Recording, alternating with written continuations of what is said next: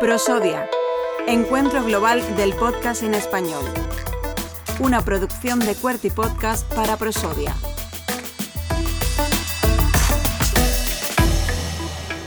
Los siguientes minutos vamos a conversar con Úrsula Palmar. Ella viene desde el Hospital Virgen del Rocío de Sevilla. Úrsula, muy buenas. Hola, muy buenas. Úrsula ha estado presente dentro de uno de los foros que, que, tenía lugar en Prosodia, que ha tenido lugar, como es el Foro de Medicina y Salud. Un foro muy completo, Úrsula. Sí, y yo creo que es muy interesante también porque, al menos por mi experiencia, que es pequeña en este sector... Bueno, no, no será tan pequeña, ya, ya te lo digo. sí, bueno, ya eh, nos estamos sumando y, y, bueno, y bueno, mira, el proyecto La Suma, veníamos precisamente Fíjate, ¿eh? a presentar... Con Manu Tomillo.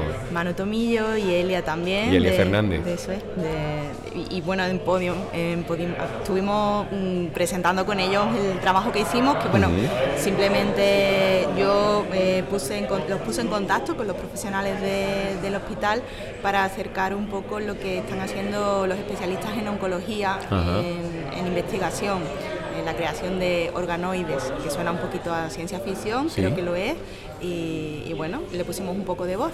Eh, eh, ese proceso, eh, cuando pones en contacto a estas personas, eh, ¿cómo lo realizaste? Es decir, ¿tenías una directriz o, o, directamente ya tenías claro quién era el profesional que iba a, a tener esa responsabilidad, ¿no? De, de contar y, o tener eh, entre sus manos pues, pues mira, un testimonio. En, ¿no? en este caso es que el director de oncología, que es Javier Salvador Bofil, es el director de la unidad de gestión clínica, pero también dirige cortos y, y dirige películas. Eh, le gusta mucho la, la, industria audiovisual, con lo cual me lo hizo súper fácil. Es, o sea... que, es, que, imagínate, de, dentro, de tu, dentro de tus responsabilidades entiendo que, que trabajas en el departamento de, de comunicación, de comunicación del, sí, del hospital, eso es. Y, y, claro, encontrar un perfil en el que ni por asomo en el nombre de encontrar un director ¿no? del área uh -huh. de, decías, ¿Oncología? de oncología que se, de, que se dedique en su tiempo libre o que su pasión sí. sea comunicar. Sí, él, él, nos cuenta precisamente en el podcast en el que participamos que, que, bueno, que a veces cuando logran reducir un tumor o incluso una metástasis, que es posible en cáncer de mama, eh, que a veces ellos mismos se sorprenden y creen que hacen magia. Y, y, bueno, como la magia también que, que, que, nos trae el cine, ¿no? Hizo ese paralelismo. Qué bonito, sí, mira. Sí, la verdad es que sí. Hay veces que, bueno, muchas veces vamos a dar esperanza, Eso, como dicen nuestros profesionales, muchas veces eh, hay finales muy felices y, y, la gente tiene calidad de vida. Y participar de un proyecto como La Suma, eh, en el que hay tanta autenticidad, porque hay mucha autenticidad, mucha verdad, eh, entiendo que, que, debe de ser algo muy gratificante para el Hospital Virgen del Rocío, para ti como profesional, entiendo, a nivel personal, el hecho de, de haber participado, de haber estado en contacto con, sí. con estos profesionales y el haber tendido la mano también a, a una oportunidad de una escucha sí. que, que, puede ayudar a muchas personas. Sí, porque, mmm, bueno, en mi trabajo yo pongo mucho de lo personal en lo profesional. Se nota, y se después nota. allí sí. es que eh, lo, te lo, lo, recibes con creces, ¿no? Y creo que este es uno de los regalos que tenemos en la profesión, eh, darle visibilidad a, a, la gente que está ahí detrás, que a lo mejor con un paciente tiene 10 minutos en consulta, tú no conoces esa parte humana uh -huh. y, y, bueno, pues a través de, de la voz, gracias a Elia y a Manu, pues se acercaron y, pudieron también ellos poner su parte humana, porque a veces nuestros profesionales también son pacientes, ellos mismos sufren el, cáncer que están diagnosticando en, algunas personas.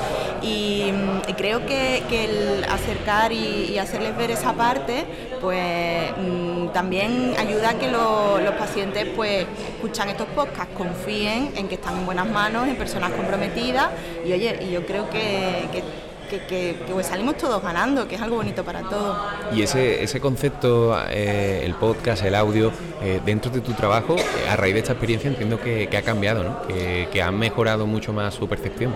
Pues sí, eh, yo creo que es un producto muy interesante para todos porque eh, ya lo decíamos y compartíamos ayer en la mesa redonda que mmm, tienen muy poco tiempo para dedicarle a veces a los pacientes. Entonces, si tenemos podcast en los que hagamos, hacemos educación sanitaria y contamos esos otros detalles que preocupan, que a lo mejor no es tanto el fármaco, que eso te lo van a explicar en consulta porque vas a tener a lo mejor, si te operan, que a lo mejor no, tienes que firmar un consentimiento claro. informado. Pero si tú te quedas sin pelo y quieres saber eh, cómo mm, colocarte una peluca, un pañuelo, o mm, quieres saber eh, la calidad de vida que vas a tener, cómo contar con tu pareja, o que ese cuidador que está ahí 24 horas que puede hacer, ese tipo de cuestiones se podrían abordar en podcasts que compartan los pacientes eh, con sus profesionales y lleguen a otros ámbitos que a lo mejor no llega la, la medicina en sí como la conocemos tradicionalmente. Yo creo que ahí hay una vía muy interesante. ¿Te vas a plantear en adelante implantar eh, este, este tipo de medidas? Yo creo que sí, venga, vamos, vamos a plantearnos lo que siempre hay que seguir pues- creciendo profesionalmente y personalmente. Pues hay que apuntar ahí también el nombre de, de, Úrsula Palmar, ella participante también de Prosodia. Muchísimas gracias Úrsula por, por, unirte a, a, este voice letter y por haber participado también en, en Prosodia. A vosotros por la invitación, muy interesante. ¿eh? Prosodia, segundo encuentro global del podcast en español. Una producción de Cuerti Podcast para Prosodia, con el apoyo de Novartis, CaixaBank, Turismo Andaluz, Hindenburg y el Polo de Contenidos Digitales de Málaga.